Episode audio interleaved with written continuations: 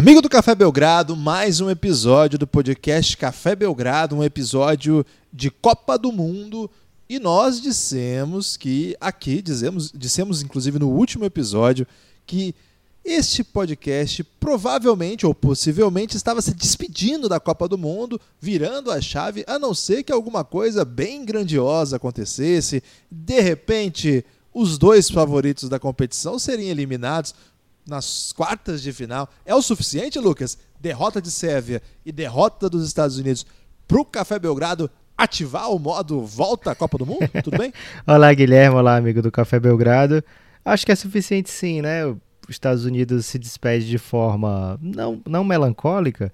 Acho que diferente do time de 2004, do time de 2002, do time de 2006, esse time chega no Mundial e não é apontado como o grande favorito, né? Ele era um dos favoritos, um dos fortes times, um dos times mais potentes, com maior upside, com elenco mais profundo, obviamente, né, por se tratar dos Estados Unidos, mas não era visto como o claro favorito, né? Então eu acho que é, não é uma, uma, saída melancólica, também não é esperada, né? Você cair, você ser os Estados Unidos e cair nas quartas não é o, o ideal, né? Não é algo que eles cogitem. Mas de qualquer forma, tinham pela frente a França, na França com o Rudy Gobert, que já é um absurdo defensivo na NBA, na FIBA com a possibilidade de ficar mais do que 3 segundos o tempo todo no garrafão, é, ainda se torna ainda mais um diferencial para a defesa francesa. Além disso, Evan Fournier, um dos principais nomes desse torneio, Nando Decolou, um belo elenco francês, já era previsto um jogo duríssimo para os Estados Unidos.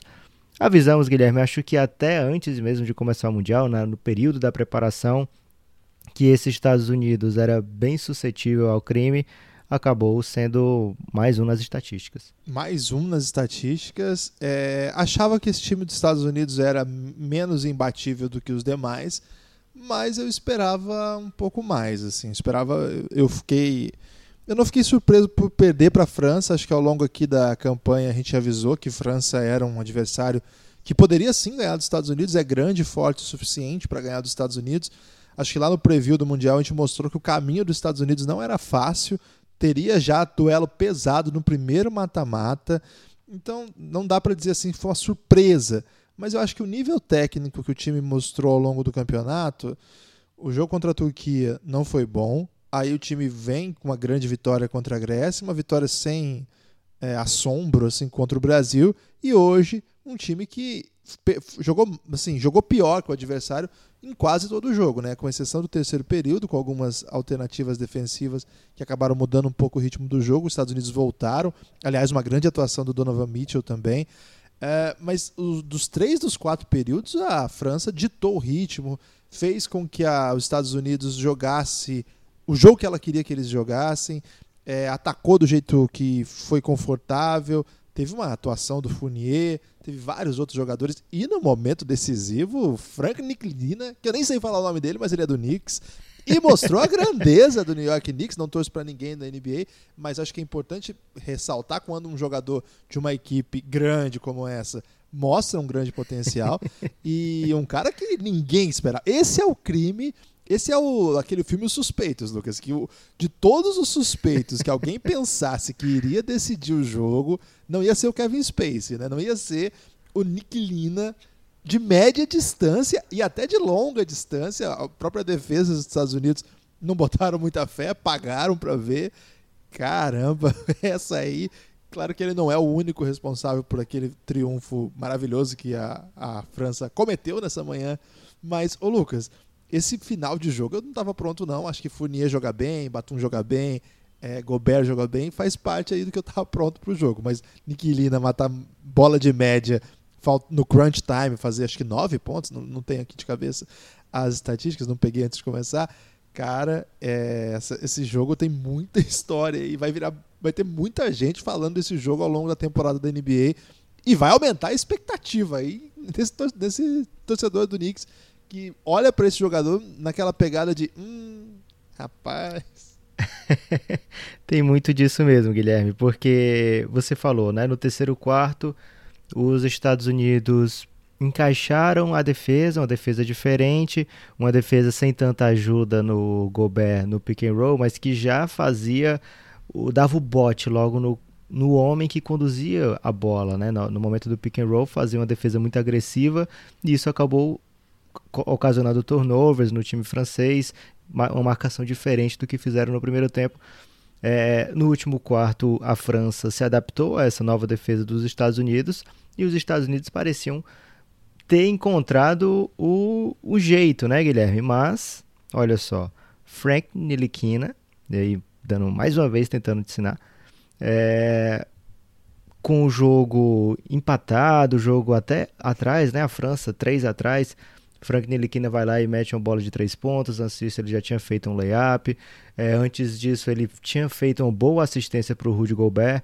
Foi um momento que, que os Estados Unidos estavam atrás, quer dizer, estavam cinco pontos à frente, começa uma sequência de jogadas positivas do Frank Nilikina, e isso não era o que os Estados Unidos estavam esperando. Né? Na primeira ele dá assistência para o Gobert, a partir daí os Estados Unidos deixa ele com liberdade para arremessar, muito conhecendo que ele não é. Inclusive nesse jogo, Guilherme, ele tinha errado arremessos livres, tinha passado outros arremessos livres. É, não parecia ser o dia dele, né? ah, tem que marcar esse cara de perto porque ele está on fire. Não. Ele ficou justamente nessa reta final, com os Estados Unidos cinco pontos à frente, faltando, sei lá, sete minutos para acabar o jogo, e ele começa uma sequência de jogadas excelentes, culminam com a com bola que ele empata em 76 pontos.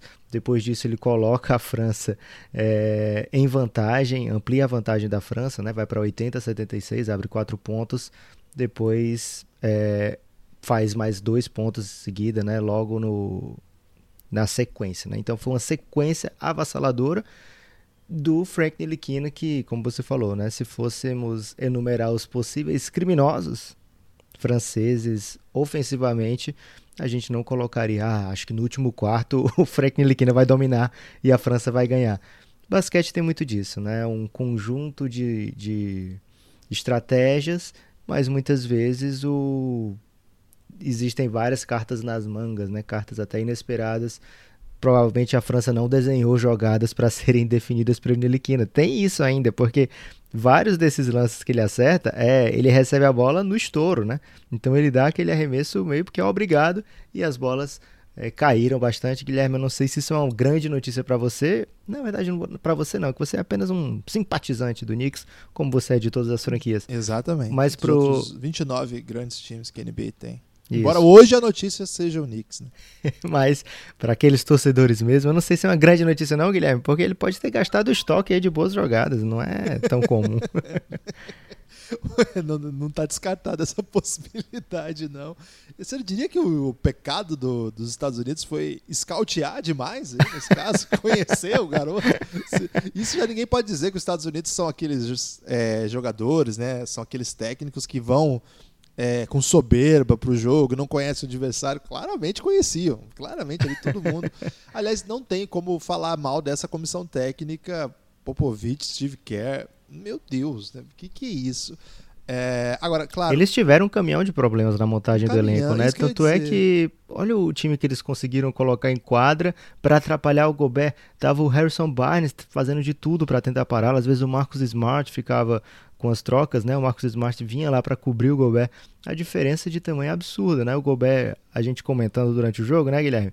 O quanto é um gigante, né? O quanto ele faz a diferença, mas não tem uma jogada de post dele que seja confiável, uhum. né? Se tivesse, seria ainda mais dominante nesse nível e contra os adversários que tinha. Mesmo assim, 20, mais de 20 pontos, 21 pontos, é realmente um reflexo aí do, da formação do elenco americano. E uma formação de elenco que você não pode dizer que foi mal escolhido, porque na verdade foram treinar lá, sei lá quantos caras, e todo mundo foi pedindo licença, todo mundo foi pedindo dispensa. Na reta final, ainda duas lesões de jogadores que jogariam na posição 4, que é o Kuzma antes e Tatum durante o campeonato. Cara, ficou muito difícil mesmo, assim. É um caminhão de problemas todo time tem. Os Estados Unidos tentaram lidar de várias formas. Eu acho que essa, essa dá para depositar em várias contas aqui. Sobretudo, acho que dos jogadores que não estavam afim de jogar, foram lá treinar, sei lá como é que foi isso, mas não, não, não quiseram montar esse time, porque de fato eram, eram muitos jogadores, muitos guards, né? Você tinha Derek White, Joe Harris, Donovan Mitchell, Marcus Smart, Jalen Brown, uh, Campbell Walker e o Middleton, que você pode, pode colocar como um wing aí, mas que também sabe criar. E pouquíssimo, assim, não tinha um big confiável, né? Que é o Miles Turner. O Mason Plumlee acabou sendo preterido ao longo dessa rotação, mas de fato era era ele era o Turner, né? Hoje o Miles Turner nem conseguiu ficar em quadra, fez rapidamente três faltas, né? E não, não, não conseguia mais jogar. E o Plumlee também, quando jogou, não, não, não foi o suficiente. Acho que esse time dos Estados Unidos. Você acha é um que pouco... o técnico francês entrou na cabeça do Popovich, Guilherme? Cara, acho que não é isso, não. Isso é fanfarronice. Porque é... colocaram o Plumlee. Esse era o grande objetivo aí da comissão. É, talvez o Petrovic tenha conseguido. E agora, com delay, com certo atraso aí, mas entrou. É... Ô, Lucas, o time dos Estados Unidos é o melhor basquete do mundo, reuniu um elenco com jogadores que estivessem nos outros elencos, seriam todos grandes jogadores, é, entre os melhores da competição. Donovan Mitchell hoje mostrou que talvez esteja um passinho adi adiante dos demais. Kemba Walker jogando aí fora do, do seu auge. É, não conseguiu emplacar uma grande atuação, mas acho que é o outro cara com grande nome desse elenco. Tem o Middleton, que também é um All-Star, acabou de receber um salário máximo. E é um time muito sério, achei que eles, eles encararam a competição. Você viu uns caras ali que eu gosto muito do trabalho deles, da ética deles. É o Marcos Smart. Tem alguém que tem um A para falar sobre a ética de trabalho do, do Marcos Smart, cara? O, o cara é um time muito sério. Derek White conquistou seu lugar na NBA trabalhando duro, não é uma estrela. Então, eu acho que a, as leituras que a gente costuma fazer dos Estados Unidos são viciadas, são sempre as mesmas. Né? Pega aquele, aquele saco de palavrinhas para dizer a mesma coisa sobre coisas absolutamente diferentes.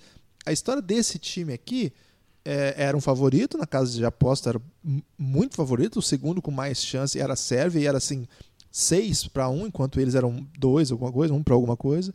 Então, era favorito sim, é um resultado frustrante sim, mas dava para perder sim. E perderam num jogo duro em que a França foi muito melhor, muito melhor mesmo. Então, essa campanha vai ensinar para os Estados Unidos pelo menos uma coisa, que talvez isso não tenha ficado claro para a USA Basketball, talvez não tenha tido a mesma comoção de trabalho para é, recrutar os melhores talentos, como eles costumaram fazer nos últimos anos por conta dos vexames lá de trás, é, que, cara, talvez levar segundo nível de talento, porque o time que convocado não era para ser terceiro, quarto nível, era um time B, assim, era um time sem as superestrelas, o que tava para levar. Hoje não tem um cara, assim, na verdade tem um cara. Um cara só, Lucas, que não sei nem se você pegou essa, deixou vazar aí pelos seus brothers da imprensa americana, que gostaria de ter sido convidado e não foi, que é o Aaron Gordon. Esse andou falando, porra, porque eu, não, eu gostaria de ir e tal. E tava meio triste por ter sido ignorado. O único cara que então você pode falar, faltou o Aaron Gordon. Então, acho que o que pode ter faltado foi um pouco de trabalho de recrutamento, de exportar, eh, de explicar a relevância que é mostrar o time imponente na China, para a NBA, para o USA Basketball, porque é hoje o nível que o basquete tem sido jogado, hoje não, né? Desde 2002 isso tem sido provado. Não dá mais para levar time mais ou menos, senão vai ter jogo duro. Acho que isso é uma lição importante. Os Estados Unidos tinham os melhores jogadores. Se você somar o overall do time, era o melhor time do campeonato tranquilamente, tranquilo mesmo. Tem ninguém que tem esses 12. Agora, enquadra, entram cinco, precisa de sistema.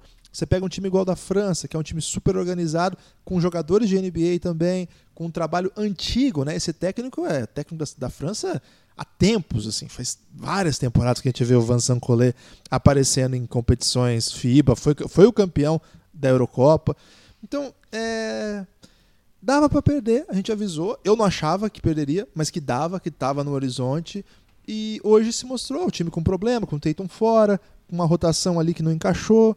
Perdeu, de verdade, assim. É uma, é um, é uma boa notícia para o basquete FIBA, porque isso, vai, isso implica que, se os Estados Unidos não quiserem mais perder nas quartas de final, imagina, os Estados Unidos pode ficar com a pior campanha da sua história para isso basta perder para a Sérvia, que é um resultado que muita gente achava possível até há pouco tempo.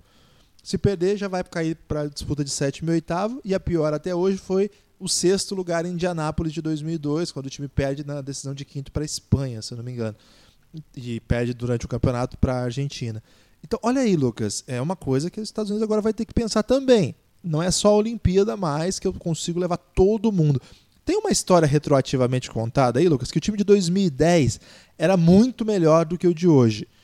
Era, mas espera lá, porque eram jogadores muito mais novos do que o do que hoje eles têm a idade e a idade que as pessoas analisam aquele elenco. Olhar para o Duran de 2010 não é para olhar para o Duran de 2017. Era outro Duran. E ali ele meio que salta por cima do. Tinha vários jogadores ali que se tornaram mesmo espetaculares. Derrick Rose, é... Mas, Curry, Guilherme, tá? É, tá, eu acho que tem um, um, tinha um pedigree aquele time ali. Você via, você falou, já falou três nomes que, olha só, Curry foi top 10, Duran escolha 2, Derrick Rose escolha 1. Um. Eram vários jogadores assim daquele elenco. Os Estados Unidos tentou mais ou menos esse nível de jogador, mas os, os caras foram rejeitando. Tinham jogadores jovens que poderiam estar lá, Devin Booker poderia estar lá, né? É, vários jogadores sub-23, sub-24, que talvez daqui a 4, 5 anos sejam certezas, certos All-Stars, é, certeza de ser All-Star por vários anos, rejeitaram o convite. Agora o Estados levou nomes como Harrison Barnes, ok, você tem pedigree, digamos assim, sempre foi bem scouteado, né? Mas Joy Harris, Joy Harris era um teve bem perto de sair da NBA quando, quando ele entra lá atrás, né? Mas é... ele foi para chutar só. Tá, mas quem era o chutador de 2010? Vai dar uma comparada, né? É, Mason Plumlee. Mason Plumlee reserva. Tinha tipo o Eric é... Gordon, que é um equivalente desse. Lá. Eric Gordon foi trocado pelo Chris Paul. Naquele, naquele mesmo ano. é, aí você vê nomes com Derek White, escolha de segunda rodada, Chris Middleton, ok, é um All-Star, mas ele não é aquele all O cara foi o All-Star que recebeu um salário grande, perto do máximo agora, e o pessoal ficou louco que ele recebesse esse salário, né? Então, são jogadores, como a gente falou antes, né? Muito bons, jogadores que fazem muito sentido estar nessa seleção por conta das dispensas, mas eu acho que era aquele time de 2010, você via o teto dali que seria algo grandioso, né? Aqueles jogadores, Kevin Durant em 2010, Guilherme, eu tenho certeza que você não tinha nenhuma dúvida de que ele seria uma super estrela da NBA. Nesse time aí, a gente tem o que? Jason Tatum, talvez seja o, o, o maior upside. Donovan Mitchell é o cara que é melhor assim, ele quebra as referências, mas o Donovan Mitchell, por ser bem mais novo, talvez seja aquele cara que a gente espere um, um muito muitos All-Stars na carreira, mas de resto, Guilherme, são veteranos, assim, como o Brook Lopes, que o Pop nem conseguiu colocar em quadra, é, e jogadores que, tá, vamos, a gente está precisando montar um time, vamos levar esse time, né? Harrison Barnes é outro que é bem contestado e acabou fazendo um, um mundial bem digno, né? Mas eu não, não acho que role essa comparação com 2010. Eu acho que aquele time é melhor, mas eu acho que era um outro timing da carreira do melhor jogador. Naquela, naquela campanha tinha gente muito boa mesmo, mas eu acho que assim a, a diferença ali foi que o Duran fez 23 pontos por jogo. Ele foi o cara que mais fez ponto naquele time, o segundo que mais fez não fez nem 10 ali tinha um, um cara que basicamente virou. Cara, ele dominou. Eu, eu achava que o Duran seria uma super estrela, mas eu não achava que ele ia ser o, sei lá, ele foi um deus naquele campeonato. O que, que ele fez lá, ninguém, ninguém se esquece. Ali ele muda um pouco de patamar.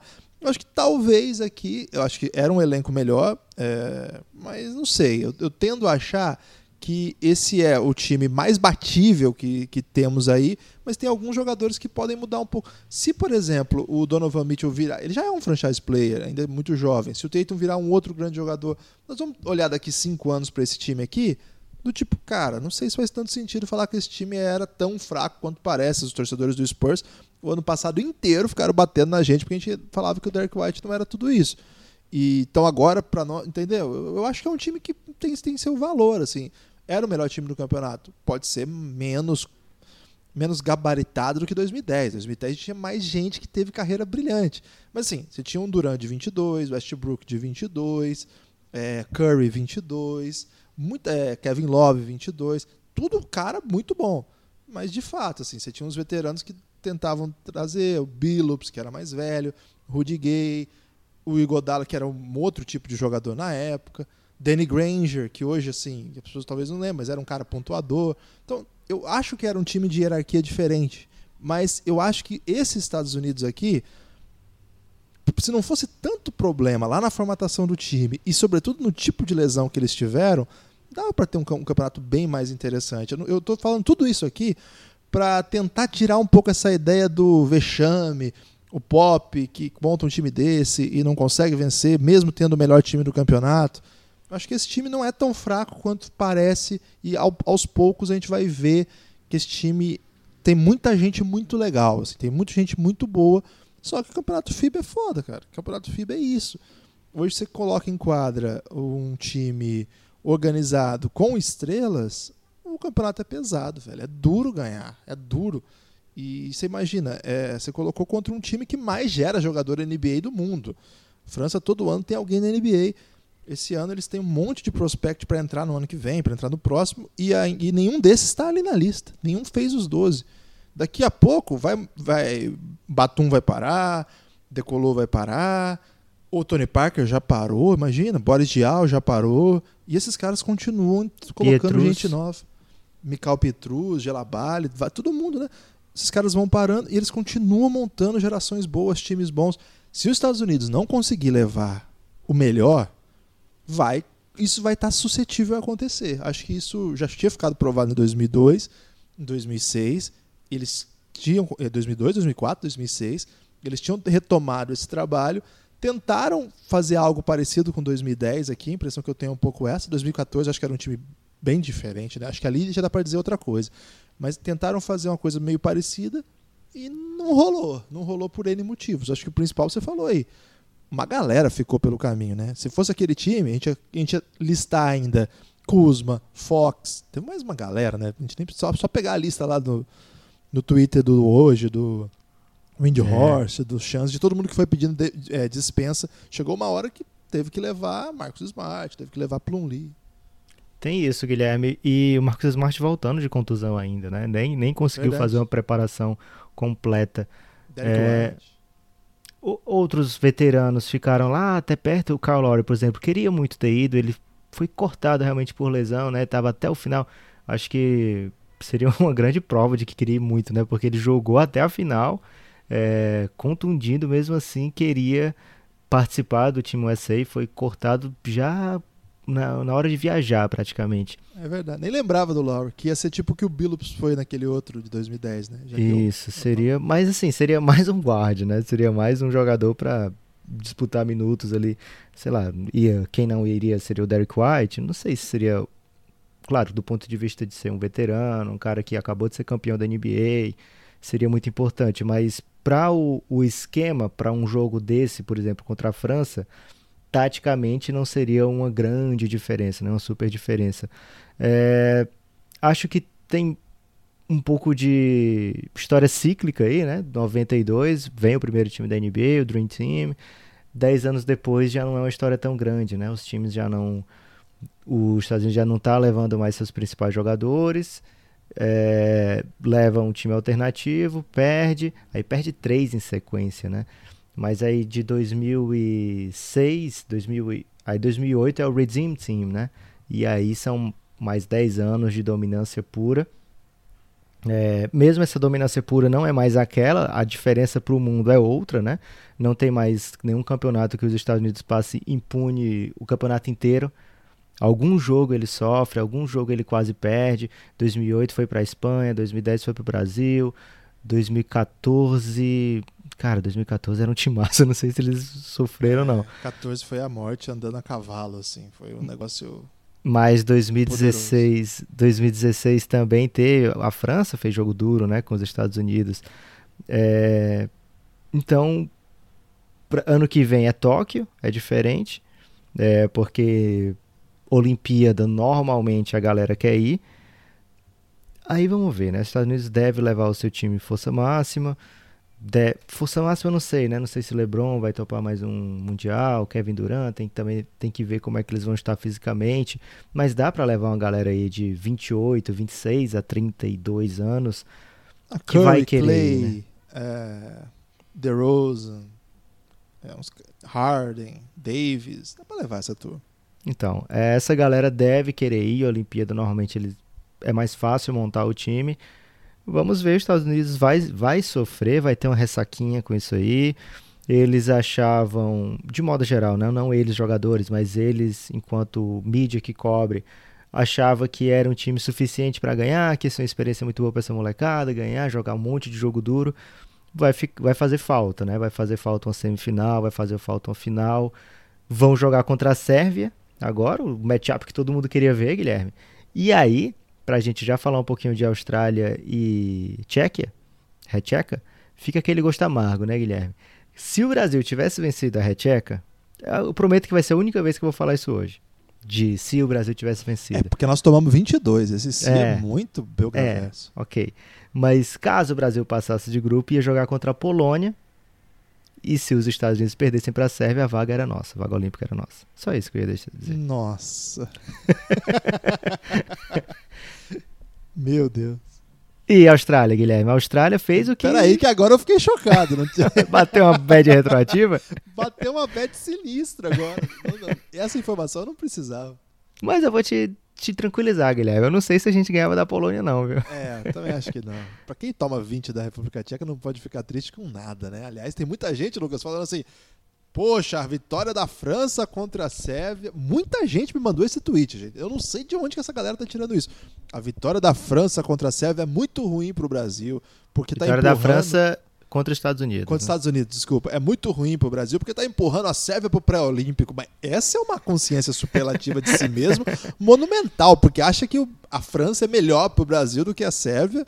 Isso que nem tem notícias sobre cruzamento, sobre sorteio de nada, né? O Brasil tem que fazer uma fezinha nesse sorteio, Guilherme. O Brasil de tem que naturalizar o Embiid, Lucas. De repente a FIBA dizer o seguinte: não, vamos fazer um pré-olímpico aqui só com o Brasil, africanos e asiáticos, e os outros com europeus e os outros os americanos.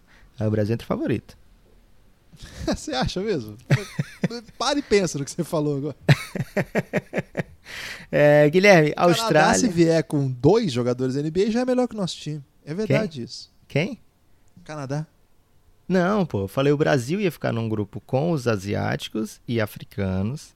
Ah, a gente não fica com os americanos? Aí então? teria outro grupo com os americanos e dois grupos com os Ah. europeus. Essa é a minha sugestão pra FIBA.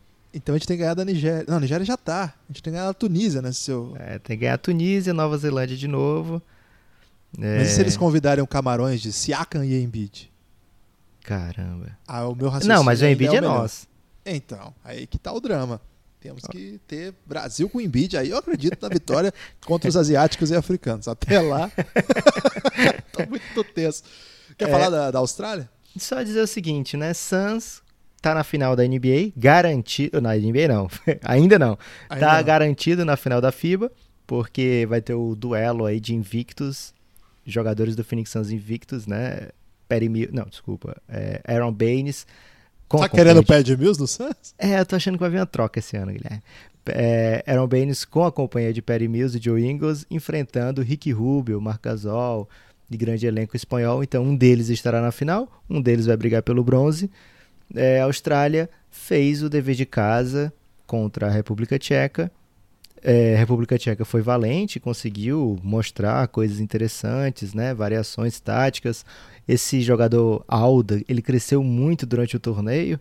Ele apareceu muito bem contra o Brasil. Antes do jogo contra o Brasil, ele tinha média de 4 pontos por jogo e foi importantíssimo nas últimas partidas da Rechequia. É, desculpa. É, então, interessante, muito bom o campeonato mundial da Recheca.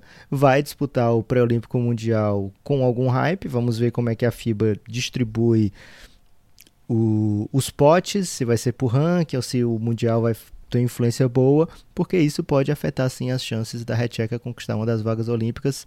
Mas ontem também teve jogo e também teve upset, né, Guilherme? Teve upset, só pra sublinhar uma estatística rara do mundo FIBA, 13 pontos e 13 assistências pro Satoransky, isso é muito incomum. em campeonatos FIBA, não, é raramente você tem média de mais de 10, médias não, né? Estatísticas de mais de 10 assistências. Não é comum isso. A não é. ser que você seja o Campasso, né? Campasso ontem também foi nesse, nessa vibe aí. Pois é, o que, que tá jogando o Campasso? É um jogo. Gostei muito do jogo. A Argentina jogou demais. A Argentina jogou bem do começo ao fim, né, Lucas? Desde o primeiro, desde o primeiro quarto já impôs a Sérvia dificuldades muito baseadas naquilo que a gente tinha cantado aqui, que era a lentidão da Sérvia para defender, né? um time muito alto que evidentemente traria problemas defensivos, mas tinha o retrogosto. Né? O retrogosto era tentar, tentar atacá-los explorando aquilo que eles tinham de frágil, que é a, a, movimentação, um sistema de coberturas. Quando você tem um time muito alto, isso acaba deixando algumas, algumas fraquezas, né? O time da Sérvia, ela, ela, ela levou um monte de pivô. Outra coisa que a gente apontou também. E aí, em dado momento do último jogo, eles não tinham o que fazer, porque estavam todos os pivôs fora. Os principais, assim, os nomes mais badalados do time vão ficando fora da rotação. Eles têm que botar um idoso em quadra, Lucas. Você notou isso aí? Eles levaram esse idoso que era para dar experiência. É o Simonovic? É o próprio.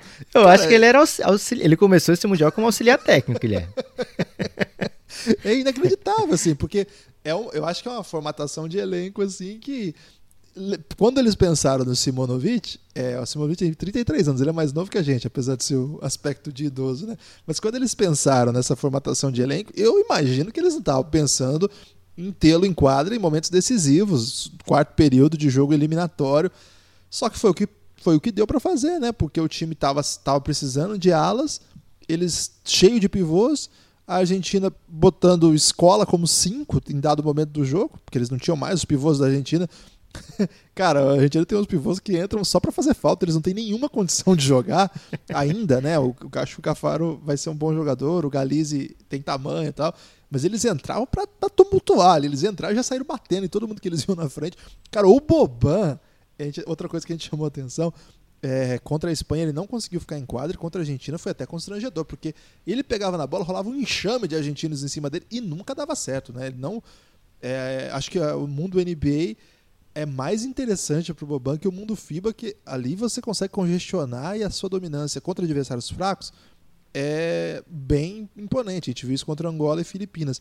E eu achava que a Argentina não tinha como parar o Boban. Eu achava que, pelo aspecto físico, ele ia passar por cima do escola, acho que não ia ter banco de rotação. O Sérgio Hernandes fez essa leitura de garrafão como perigo e já colocou assim, rodou pivô para fazer falta e frear o ritmo, né? Então, o, teve que rodar muito cedo, muito rapidamente, entra Galize, entra Cafaro e até o Gabriel Deck veio jogar um pouco mais interno, um cara que começa como 4 carreira, aos poucos vai sendo um 4-3, assim, no Real Madrid até mais 3 do que 4 e aqui vem para fechar também. Foi um jogo muito. Assim, o Sérgio Hernandes é um brilhante técnico, é um técnico é, acostumado com esse tipo de campeonato. A Argentina é um time que vinha da mamata. Acho que fez bem para a Argentina passar pela mamata, porque foi evoluindo o time jogo a jogo. E aí, quando precisou dar o pulo, deu o pulo do, do tango monumental, né, Lucas? É, ainda vai ter o, o retrogosto dessa mamata, Guilherme, quando se enfrentarem, provavelmente sétimo. Ah, acho que não vão se enfrentar, né? Polônia e Retcheca por conta. Ah, vão sim. Vão se enfrentar já agora, né? Na próxima, nessa semifinal de quinto lugar, Polônia e Retcheca, para a gente também ter uma ideia, né, do, do nível de Polônia, de República Tcheca. Acho que dentro da competição faz sentido que a gente observe essas forças, né? Porque foram jogo, jogos duros que a Argentina passou. A Argentina teve dificuldade contra a, contra a Polônia, não. Contra a Polônia foi um vareio. Mas contra a Rússia foi difícil, contra a Nigéria foi difícil. E contra a Sérvia foi mais ou menos o mesmo nível de dificuldade, né? Foi. É, foi sofrido e tudo bem, mas não pareceu assim fora de controle em nenhum momento. A Argentina sempre com leituras inteligentes na, na quadra, sempre com jogadas na mão dos seus maestros, né? Lá pro Vítola e principalmente Campasso, Campasso com 18 pontos, 12 assistências, Luiz Escola eterno, 20 pontos num jogo desse, cara. Jogo que, poxa vida. Só contra a cara de 15 metros, né? É, e joga a Argentina para mais uma semifinal, né, cara? E aí teve aquele como sempre, o sucesso da Argentina sempre vem com aquele pensamento, por que não a gente, né? Por que não o Brasil? E o Brasil tomou distraidaço ontem com a classificação da Argentina. Muita gente é, tentando entender por que, que o Brasil nunca chega. Umas pessoas fazem uma leitura que eu não concordo muito, colocar na conta da geração, né? Dos jogadores dessa geração que não tem a capacidade mental da vitória, não tem. Não, Cara, eu acho que eles pegaram uma ba... a base desses meninos aí foi uma base um pouco largada, né? O Brasil, não só desses meninos específicos, né? Mas eles ainda tiveram alguma base, né? Mas essa geração 82, 80, 84, 85, 86 é uma geração que viu o Brasil passar por vários problemas, vários problemas de degradação do seu basquete, né? Então, de sair dessa galera, uma turma que até hoje consegue competir em nível aceitável mundialmente, né? Que consegue grandes jogos, teve grandes vitórias dessa geração. Eu acho isso louvável. O que falta no Brasil, é, eu acho que pouca gente vai discordar disso, é a massificação do basquete, um trabalho bem feito na base é, em escala, né, em larga escala, não só em um foco aqui, outro foco ali, um bom trabalho em tal clube, outro clube, e no geral ser um basquete um pouco arcaico, um basquete. É, arcaico é uma palavra dura, né? Desnecessária com quem está trabalhando no basquete, que está se esforçando né? para trazer alguma coisa diferente. Mas falta investimento na base, né? Falta a gente formar times é, sub sub-18, sub-17 que conquiste lá os seus resultados e que continuem dando resultados no adulto. Você estava me mostrando ontem o como é o nome daquele rapaz? Filerup, né? O argentino. O que, que aconteceu com ele, Guilherme? Não, o Filerup era o jogador do time sub-21 que foi derrotado em casa pelo Brasil naquela sul-americano que agora a Abasu começou a organizar. O Brasil venceu a Argentina lá dentro, dentro da Argentina, né? Foi bem legal a competição, com, inclusive com uma atuação muito legal do finado Michael Maicão, o Xandu, mas não só, né? Boa parte do elenco, tava, é, foi uma atuação bem, bem legal. O Iago foi a estrela daquele time, que tinha várias peças, né? E assim, o Felerup estava jogando minutos relevantes ontem, né? O Felerup jogou mais 12. de 12 minutos ontem, né? É. É, e o Brasil, a gente tá não consegue botar o Iago em quadra. É, sofrendo para trazer Não convocar mais nenhum. Não conseguimos convocar mais nenhum. E aí não é culpa do técnico, não. O técnico de adulto tem que botar no time quem vai dar para botar em quadra. De levar o Iago e o Augusto e não botar em quadra, aí talvez seja um erro de estratégia. Tipo, analisei errado. Achei que esses caras dava para confiar e chegou lá não dá. Mas assim, não tem que fazer. Mundial não é o de lugar do teste. O lugar do teste é eliminatório, amistoso, preparação. Mas concordo contigo, Lucas. Acho que isso, isso mostra muito isso aí. É, e não é a única geração, né? Teve aquela geração do Paulão, teve a geração do Lucas Bebê que conseguiu resultados bons na base e que a gente não viu isso se traduzir em e nem só aqueles jogadores naquela seleção, mas daquele ano, né? Daquele ano que conseguiu montar uma seleção boa para a base. A gente não vê grandes resultados de nível internacional, a gente não tem esses jogadores jogando na seleção, né? Não, ou se você imaginar aquele, aquele time do, do Brasil, do Paulão, o único jogador hoje, tem dois na verdade, dois jogadores daquela geração que ainda jogam NBB com algum, algum, assim, algum prestígio, pelo menos minimamente conhecido, que é o Betinho, nosso brother, e o Cauê Vesorla. Só, cara. O, o Carlinhos Cobos esteve por aqui, tá, deve estar na segunda divisão espanhola tal. Sei lá por onde ele andam os, o resto. Se você estiver aí ouvindo e puder me ajudar, eu sempre faço esses levantamentos, mas bate uma bad. É, tem um caso que eu acho que é mais triste ainda. Quem é mais ou menos de uns oito anos de basquete para cá vai lembrar do Matheus Dalla. O Matheus Dalla chegou a jogar profissional. Eh, na base ele não teve muita atenção, mas tinha um arremesso muito bonito. O cara, o manhã olhou e falou assim: Nossa, esse menino me lembra o Marcelinho Machado. Ele jogou no, no Limeira, vai jogar em Vila Velha, aí volta pro basquete paulista. Cara, ele, ele parou de jogar com 20 e poucos anos, foi trabalhar em outra parada. Esse tipo de coisa, Lucas, é, é um negócio.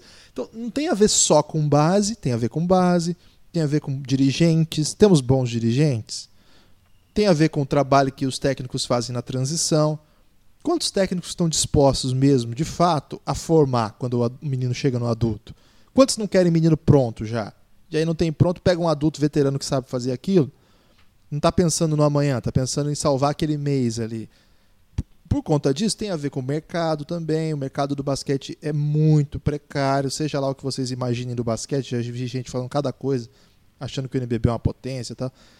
É precário, tem times que pagam salários horríveis, tem times que pagam melhores salários, então tem muita coisa. Assim, mas é, tem time é uma... que atrasa. Aí, durante o. Nossa, tem muitos. Então, durante a partida de ontem da Argentina, quando vem elogios para a Argentina, o Lucas falou muito bem. É, imediatamente o pessoal remonta ao Brasil, assim, né? E aí o jogador brasileiro que estava feliz, aliás, impressionante a alegria dos jogadores brasileiros com o 13 terceiro lugar. É, Guilherme, eu acho que isso mostra o, o que a gente falou aqui, né? Foi um bom resultado para o Brasil, 13 terceiro. É, mas então eles não venham falar, ninguém acreditava na gente quando eles ganharem. É, é, é uma coisa ou é outra. Ou ninguém acreditava na gente, e a gente achava que ia ficar em vigésimo, décimo terceiro. Aí tudo bem, eu entendo. Ah, mas assim, é, acho que isso também mostra um pouco também de do que, que esse time era capaz de fazer. Ficar feliz com o 13 terceiro lugar? Ok, eu também achei que era. Mas então não vem falar quando ganhar um jogo grande que, nossa, ninguém acreditava na gente tal. Essa parte eu fiquei muito confuso. É uma coisa ou é outra, gente. Não dá pra fazer as duas coisas ao mesmo tempo. Tem coisa que não, tem coisa que dá, tem coisa que não. É, mas aí, Lucas, é, eu acho que esse. Tem um pacote aí que, quando a gente vai analisar, a gente está tá atrás da Argentina em liga? Talvez não, sinceramente. Talvez a, o NBB seja tão interessante quanto a LNB. Talvez a LNB tenha até mais problemas estruturais, porque o grupo que trabalha ali em São Paulo, sobretudo a parte da mídia, de divulgação, dá, dá um banho na Argentina. Então, ok. Mas não é só isso, não é só a liga em si. E o trabalho tático dos técnicos? E a, forma, a Escola Nacional de Treinadores? Onde, para onde anda? Por onde foi? Mais do que isso, volta um pouco, né? Vamos, vamos pensar. Basquete de base. Ah, o Brasil ganha da Argentina na base. Formar não é ganhar. Formar é a transição do jogador criança que ganha salário para morar em casa de alguém lá, qualquer coisa assim, depois morar em república, virar um adulto que ganha dinheiro para jogar basquete entregando bom nível técnico. A gente tem isso. Jogadores brasileiros que fazem a transição do adulto e chamam a atenção de times europeus para jogar no melhor nível. A gente tem isso. A Argentina, para fazer campasso, tem um caminho enorme. Para fazer um lá pro Vítula, Vildoça. Esses, esses caras, a gente falou ao longo de toda a preparação, eles são melhores que os jogadores brasileiros. Eles estão em lugares melhores. Se jogar Brasil e Argentina, Brasil pode ganhar? Ganhou no amistoso, inclusive. Pode. Mas não é competição não é isso, né? Competição, você tem que ganhar da Grécia, no dia seguinte você tem que ganhar de Montenegro, no outro dia você tem que ganhar da Tchequia, e aí você vai para mata-mata, você tem que ganhar da Sérvia. Esse tipo de coisa que faz competição dar resultado. Não é um resultado bom, não é jogar em, no, no pau ali contra um time. E aí falta trabalho, falta a gente está um caminhão atrás de, das potências do mundo. É um caminhão, mas assim, não tem nem como começar essa conversa. Assim. Quem não, não quer realidade vai ouvir o vai ouvir as palavras oficiais, vai ouvir os tweets dos jogadores, vai ouvir a entrevista da comissão técnica, vai lá na CBB. E teve entrevista da comissão técnica? É, quando eles quiserem dar, né? Eles, quando eles aparecem. Quem quer ouvir palavra doce sobre o nosso futuro, não vem aqui, porque aqui a gente infelizmente tem esse costume de falar a realidade. E a realidade do basquete nacional ela não pode ser camuflada porque nós ganhamos da Grécia. Num jogo em que nós precisamos de quatro jogadores de mais de 35 anos jogarem perto do auge de suas vidas, numa atuação memorável, meio mágica. E um sistema de jogo que funcionou. Mas a realidade não é aquele jogo. A realidade não é um jogo bom, uma vitória contra o Montenegro. A realidade são anos e anos de trabalho. Um time pode ser um resultado fortuito de uma soma de fatores que deram certo se essa equipe tivesse vencido a Tchequia, eu acho que mostrou-se que não era possível, e tropeça aí os Estados Unidos, consegue ganhar da Polônia na última bola, estamos na, na Olimpíada. Isso não apaga toda essa análise. Então, não é análise de resultado. É, tem que olhar o que está acontecendo. Né? A gente acompanha o basquete nacional, a gente vai aos ginásios, conhece os trabalhos, a gente assiste base, a gente acompanha os brasileiros pelo mundo. Aí o pessoal, ah, mas a Argentina tem esse trabalho. Pô, a gente já esperou o Nocione aposentar, o Nocione acaba com a gente direto. A gente esperou o Ginoble aposentar, antes era o Pepe Sanches, Montec, ah, coisa de geração. Tá. Lucas, eu tô preocupado que a gente vai ter que esperar, por exemplo, o filho do Escola aposentar, o Thiago Escola, que inclusive é homenageado é, homenagear o Thiago Splitter, que chama Thiago Escola. Já vi uns vídeos dele dando aquele footwork do pai e fiquei muito, com muito medo, Lucas. Eu acho que ele, quando ele chegar, gente, quando ele aposentar, a gente vai voltar a ganhar da Argentina. O problema, Guilherme, é que o Luiz Escola, pai dele, vai se aposentar depois do Thiago Escola. Luiz Escola não para. Lucas, Como é um touro. Tá, ele estaria na seleção do, da sua seleção do campeonato, escola? Cara, tem que estar, tá, nem que, nem que não merecesse, Guilherme, mas ele ainda está fazendo por onde. É impressionante. Argentina no Final Four, muito a ver com escola, muito, muito a ver com escola. Lógico, o Campasso é o principal jogador, mas, cara, o que o Escola faz, ontem ele dá um toco no Jokic no momento decisivo, não é aquele super toco de um cara muito atlético, mas um, um toco de tiozão que sabe o que o Jokic vai fazer. E olha que o Jokic é um dos caras que mais improvisa, Guilherme. É, o Escola se preparou muito, muito, muito. Tem histórias na internet, você acha fácil por aí, é, de como foi a preparação, como é que ele é, se manteve para chegar nesse Mundial. A gente lembra o que, que ele fazia, Guilherme, para jogar eliminatórias.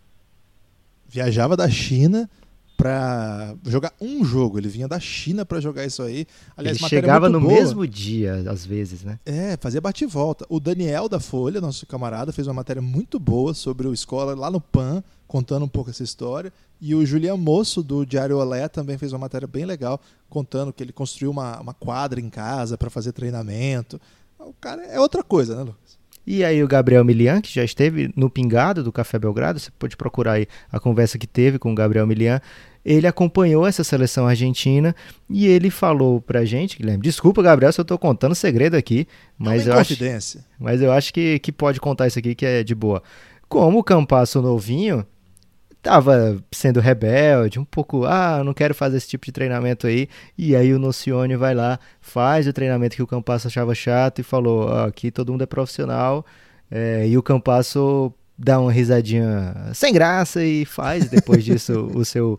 Então, assim, não é só o. aquela estrela, né? Tem a cultura por trás. Tem. É, então, cara, tem que torcer para a Argentina. Desculpa para aquele brasileiro que odeia a Argentina, né?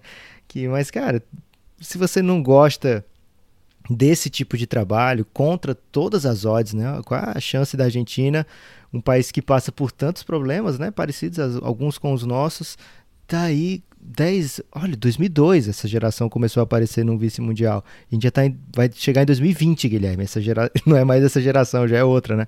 Vai estar 2020 e os caras estão no top 4 de novo. Já estão nas Olimpíadas do ano que vem, já estão entre os 12 de novo. Então, cara, isso aí é excelência, isso aí tem que bater palma e de pé ainda. Apoie hoje o Café Belgrado e tenha acesso a todo o conteúdo que nós já produzimos até hoje. Se você gosta do podcast, você acompanha aqui no feed, fique sabendo que quem é apoiador do Café Belgrado tem mais de 80 horas exclusivas, inéditas, conteúdos que não foram ao ar em momento algum, geralmente contando histórias da NBA, séries, análises, coisa que dá para ouvir mesmo muito tempo depois. Se você aí tá pensando, o que, que eu vou ouvir se eu apoiar hoje? Bom, se você apoiar hoje e em qualquer outro dia, você vai ter acesso a, por exemplo, a série O Reinado, que conta a história de LeBron James, a série El Gringo, que conta a história dos melhores jogadores da NBA nascidos em outro país que não os Estados Unidos. Você vai ouvir, por exemplo, a série Quem Te Viu, Quem Te Vê, que está contando a história dos 30 times da NBA. Tem um episódio para cada time, comparando, não é a história de todos os tempos, mas é comparando, olha só, o time do ano passado para o time que vai começar esse ano, tentando entender para onde o time está indo, para onde que o time tem feito o seu planejamento, de que sentido alguma coisa pode se encaminhar aqui. É isso. cafébelgrado.com.br é muito conteúdo só R$ reais. cafébelgrado.com.br. A partir de R$ reais você já tem acesso a tudo, absolutamente tudo que nós produzimos. Se você quiser fazer parte do nosso grupo, por enquanto é Bruno, nosso grupo de apoiadores lá no Telegram, aí é R$ reais. Ganha acesso a tudo, assim como o plano de 9, e ainda a fazer parte dessa incrível comunidade. Já está com mais de 170 pessoas. Então vem com a gente, você pode apoiar no cafébelgrado.com.br Lá você tem as, você pode ver a lista de todo o conteúdo que a gente tem. Lá você vai ver, por exemplo, que você pode apoiar com cartão ou com boleto, ou se você tem o aplicativo PicPay, dá para fazer por lá também, Café Belgrado, ou Café Belgrado, só procurar lá, ou procurar a gente numa rede social aí que a gente pode explicar melhor. Valeu? Eu tenho uma história legal do Campasso ainda, que acho que é um, é um personagem que agora as pessoas que acompanharam a Copa do Mundo, tem muita gente já conhecia, né? Mas talvez esteja chegando agora o basquete FIBA. É a primeira vez que a gente fala bastante do Campasso, né? Ele é um jogador do Real Madrid, é uma estrela do Real Madrid, ele ganha 20 milhões de euros por um contrato de 20 milhões de euros por cinco anos, limpos, líquidos. Né? líquidos. Então, é um salário aí bem interessante para os padrões de basquete FIBA, basquete internacional. Ele teria lugar na NBA, sim, claro que teria, mas também é um cara que ganha muito na Europa, tem carro. Não é só isso, Lucas, que ele tem o carro do ano pago pelo time e apartamento pago pelo time também. É, moradia, e a chave do time, né? A chave do clube. A chave do time. e, é, e, então imagina, né? Adoraria vê-lo na NBA, mas pensa você, meu amigo. 82 jogos ali, viajando pra É, é o dilema do Teodosic, né? Teodosic foi conseguir é, conquistar o sonho dele jogar na NBA e já no, a NBA não, dava, não encaixava mais com ele. Não dava mais. E assim, eu tenho uma história legal, assim, do. Eu acompanhei a seleção argentina em 2012, Olimpíada de Londres, e eles fizeram a preparação em Foz do Iguaçu, uma parte da preparação em Foz do Iguaçu. E lá foi aconteceu, tinha que, eles tinham que escolher entre, entre cortar o Campasso ou o Laprovítola. Foi bem dramática a situação, assim, e eles ficavam juntos. Eu estava no mesmo hotel que eles. eles. Era curioso isso, porque naquela noite saiu o corte, a pergunta de todos os jornalistas argentinos era aquilo. E, Lucas, eles andavam para cima e para baixo juntos. Era muito engraçado de ver, assim. É, eles são uma altura muito similar, assim, né? E andando para cima e para baixo. E era e todo mundo vendo eles passando assim, esperando saber qual era o corte, olhava para eles e falava assim, e aí, né? Tipo, e, eles, é, é, e hoje os dois são um MVP da, da Liga ACB, outro MVP das finais da Liga ACB, e os dois jogarão juntos no ano que vem no Real Madrid, né? Olha que história legal. E o Campas, especificamente, ele teve um outro momento desses de falta de profissionalismo, que outro veterano entrou em ação, que foi o Ginobili. O Ginobili, quem conta isso é o próprio Campas, chegou para ele e disse: Campas, você joga bem, mas você acha que você vai ser profissional gordo? Aí o. Palavras severas de Manu Ginóbili. Ele era meio parrudinho, assim, né? Ele era aquele. Ele era meio. Quem vai se lembrar do Chucito Gonzalez, jogou no Minas, era mais ou menos aquele pequenininho, meio, meio esturricadinho, assim. E aí o Ginóbili falou assim: se você quiser ser profissional mesmo, você vai ter que fazer uma dieta séria. E aí ele entrou naquela dieta do Ginóbili, lá do Paleolítico, lá, Lucas. E ele secou pra caramba, é uma história lá. Será que o, o Ginobili tava vendendo Herbalife pra ele, Guilherme? Pode ser. Tem um negócio aqui. fato é que, de fato, o Campasso se tornou um dos principais jogadores do mundo. É um, é um menino que chega na Europa é, com certa expectativa já e cada ano ele supera essas expectativas. Conseguiu se mostrar parte da rotação, conseguiu ser uma estrela quando o Sérgio Llull se machucou, assume a titularidade e hoje ninguém pensa o Real Madrid sem ele. O, ontem o Nocione fez um post no Twitter assim: é, esse é NBA, o que vocês estão esperando para levar o Gambás? Alguma coisa assim, né? E aí tem um caminhão de respostas dos torcedores do Real Madrid falando coisas do tipo: cala a boca, fica quieto, apaga esse tweet, o que, você está fazendo, né? Os caras desesperados porque o seu jogador super decisivo, super ídolo. E ontem, Lucas, muito bem defensivamente também, o que é, evidentemente, sempre vai ser uma dificuldade para alguém da sua altura. Mesmo os, os vários pivô, armadores altos da Sérvia, quando optavam por atacá-lo, tinham muita dificuldade. Ele muito ágil, né?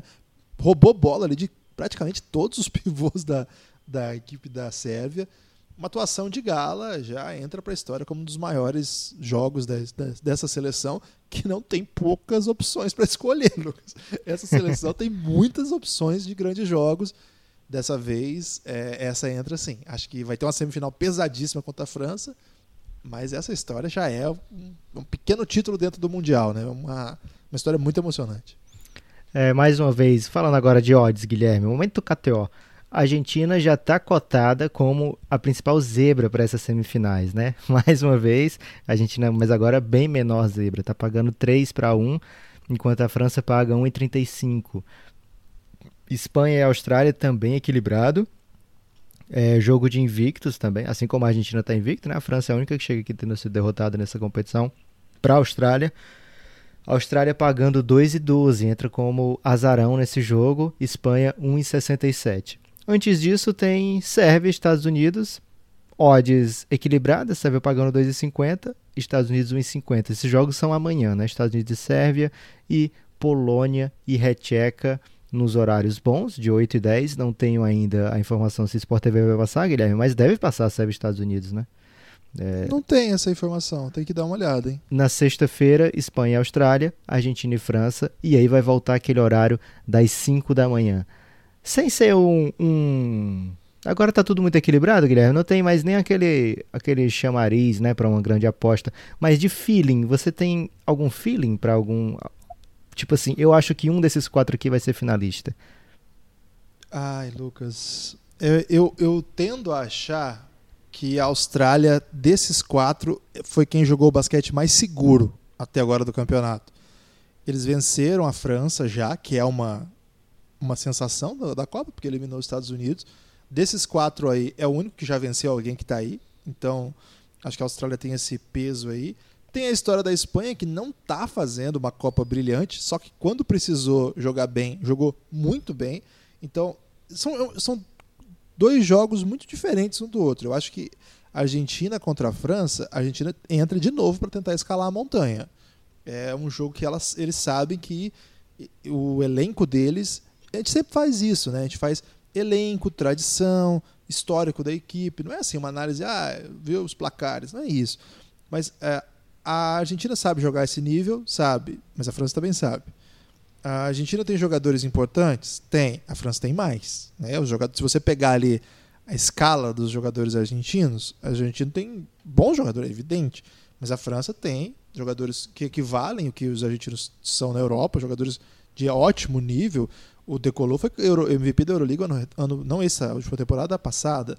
É, Gobert é melhor defensor da NBA. O Purrier, que nem jogou hoje, né, Lucas? É um cara da, foi pro Celtics agora é, jogando muitos campeonatos, com presença importante por onde joga. É, Batum, campeão do, Euro, do Eurobasket, experiente pra caramba. Então, tem um monte de peça muito boa. Fournier no auge, jogando um salário alto de NBA, matando bola de todo canto. Se você dá uma olhada no cara a cara, que é o, o cara a cara tá brilhando, hein? Depois, do, depois do nosso cara a cara, o cara a cara agora virou um assunto do Brasil.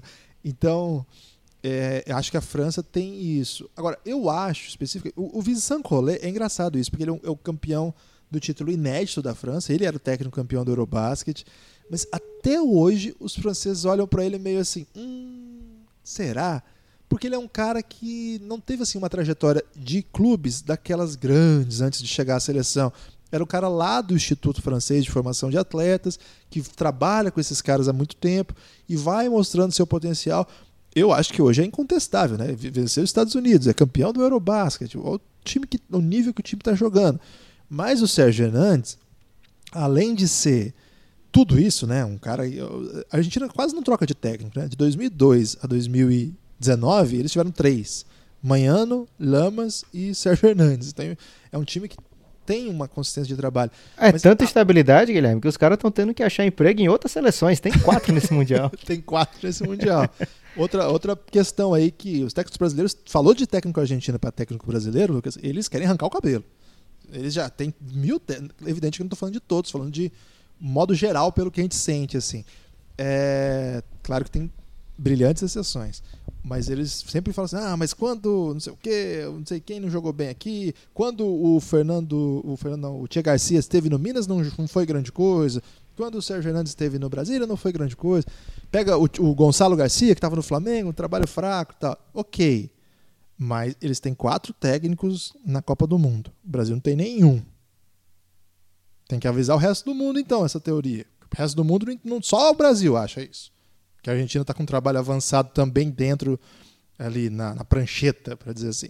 Então, é, eu acho o Sérgio Hernandes, eu comparei os dois para dizer um pouco assim, eu acho que o Sérgio Hernandes ele é mais propenso à criminalidade, Lucas. Eu acho que ele está acostumado a montar esse tipo de jogo. Hoje a França ganhou de um time melhor que ela. Então, de novo, acho que o primeiro jogo tem cara de Lituânia e acho que esse jogo. Caramba, a França... Lituânia nem, nem Lituânia, nas quartas não. chegou, Guilherme. Na Austrália. É, é, é verde e amarelo, Lucas. São os verde e amarelos mais bem-sucedidos do basquete internacional. É, tem cara de Austrália, embora Espanha não se descarte. E evidentemente que o outro jogo tem cara de França. Essa é a lógica. Mas, de novo, cara, eu nunca apostaria nem contra esse time da Argentina, que, minha nossa, né? Os caras deixam tudo em quadra e estão jogando muito bem. E eu jamais apostaria contra a seleção espanhola, porque esses caras não aguentam mais calar a boca da galera que acha que eles vão começar. Quando eles começam mal o campeonato, eles terminam mal. É sempre o contrário. Então, Lucas, sinceramente, eu acho que as semifinais estão absolutamente abertas, com histórias absolutamente distintas. Leve favoritismo para a Austrália, leve favoritismo para a França. Então, o amigo ouvinte pode ir lá em kto.com, se inscrever e usar o cupom Belgrado20. Você, você ganha 20% em free bets. E olha só, Guilherme, não precisa gastar no Mundial, você pode gastar de repente apostando no Vozão. Peru e Brasil. Peru e Brasil. O Brasil perdeu pro Peru. Você poderia ter ganhado uma grana aí cometendo esse crime, mas eu não aconselho nem o ouvinte a assistir esses jogos da CBF, Guilherme. Mas você pode apostar aí no Vozão, de repente. WNBA. Aí. Hoje tem WNBA. Hoje pode é, ser WNBA. pode usar, pode usar free bets aí onde você tiver com o pensamento positivo, né? Confiando aí de repente. Eu ouvi dizer que o, tem um cara chamado Nadal, Guilherme, que ganha torneios. Então, de repente, é uma boa, boa Jogava pedida. no Barcelona. Será? Hoje tem Minnesota com Damir e Dantas em quadra, hein? Caramba, é... vai ser bom demais. Patriotado. É, é, semifinal já? Não, é aquele primeiro playoff mata-mata, né? É win or go home. Massa. É, então, você vai em kto.com, se inscreve, usa o cupom Belgrado20, avisa no Instagram da KTO e aí eles vão liberar para vocês as free bets. Muita gente usando, Guilherme, e não é só para jogos do Mundial. Tinha pessoas que me perguntando com essa dúvida aí, Guilherme. Serve para qualquer jogo lá no, na KTO, qualquer aposta de esportes na KTO. Guilherme, você tem destaque final? Agora sim deve ser a despedida do Café Belgrado desse Mundial. Você tem aí um panorama ou um destaque final? Olha, meu, meu destaque final é o seguinte: é, nós demos um elástico no ouvinte que achou que o próximo episódio seria no Pingado e foi aqui. Então, queria mandar um abraço especial para todo mundo que pediu o podcast de ontem, Lucas. Muita gente falou, mas não vai ter hoje? Mas não vai ter? Não, é, ontem não teve. A gente optou por fazer um condensado aí. Na verdade, a gente, eu e o Lucas conversamos assim. Cara, se a Argentina ganhar da Sérvia, dá para fazer um podcast, hein? É verdade. A gente não falou ganhar a Sérvia. Cara, se os Estados Unidos perder, tem que fazer um podcast. Aí os Estados Unidos foi e perdeu também. Então, é, a Copa do Mundo insiste em ser assunto, né? Tá muito legal, tá muito empolgante. Semifinais aí com uma equipe da Oceania que joga FIBA pela Ásia, uma equipe americana, e não é os Estados Unidos, duas europeias. Bem legal, né? o retrato final, assim, gosto bastante. Essa Copa do Mundo atendeu as minhas expectativas de carisma, de alegria de assistir. Tem sido, agora que faltam assim quatro jogos, dois, três jogos competitivos para a gente saber o campeão mesmo, aí, pelo bronze um quarto, é, dá para dizer isso. Atendeu minhas expectativas em nível técnico, está muito legal de acompanhar, em carisma, competitividade. E de modo assim, eu, os resultados certamente eu me equivocaria, porque eu apostaria Estados Unidos e Sérvia final, por exemplo, e eles vão fazer a semifinal da disputa pelo quinto lugar. Olha aí como é que o mundo é um lugar muito mais complexo. E pense nisso. Quando for fazer análises dessas coisas todas, cara, basquete acontece cada coisa. Que basquete é um lugar louco. Então, não tente ser o sabidão da parada. Sua vez, Lucas. O meu destaque final é o seguinte, Guilherme. Quem diria que um playoff de quinto ou oitavo não ia valer nada, né? Quem diria tal Nadinho. absurdo? é, a FIBA tinha esperança e a expectativa de que valesse uma vaga olímpica. Chegou perto disso acontecer. Se o Brasil passasse para essa fase, poderia ter acontecido se os Estados Unidos vencessem a França. Acabou que não vai valer nenhuma vaga, não vai valer. Eu tenho uma sugestão. Para pré-mundial, não vai valer nada, Guilherme. Qual é a sua sugestão? Tinha que fazer um torneio dos eliminados e o torneio do quinto e oitavo. E aí cada um deles disputava uma vaga. Ia ter jogo pra sempre, velho. Era um, até começar a NBA, pelo menos a gente tá bem movimentado. Forte abraço, Guilherme. Até a próxima.